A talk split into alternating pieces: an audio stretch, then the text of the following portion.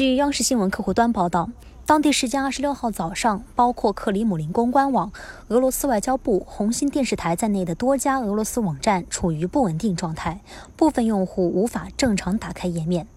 此前，有消息人士表示，美国情报机构建议拜登对俄罗斯发动大规模网络攻击，包括切断俄罗斯全境的互联网连接、停电和干扰铁路道岔的运行。感谢收听《羊城晚报广东头条》，我是主播张静怡。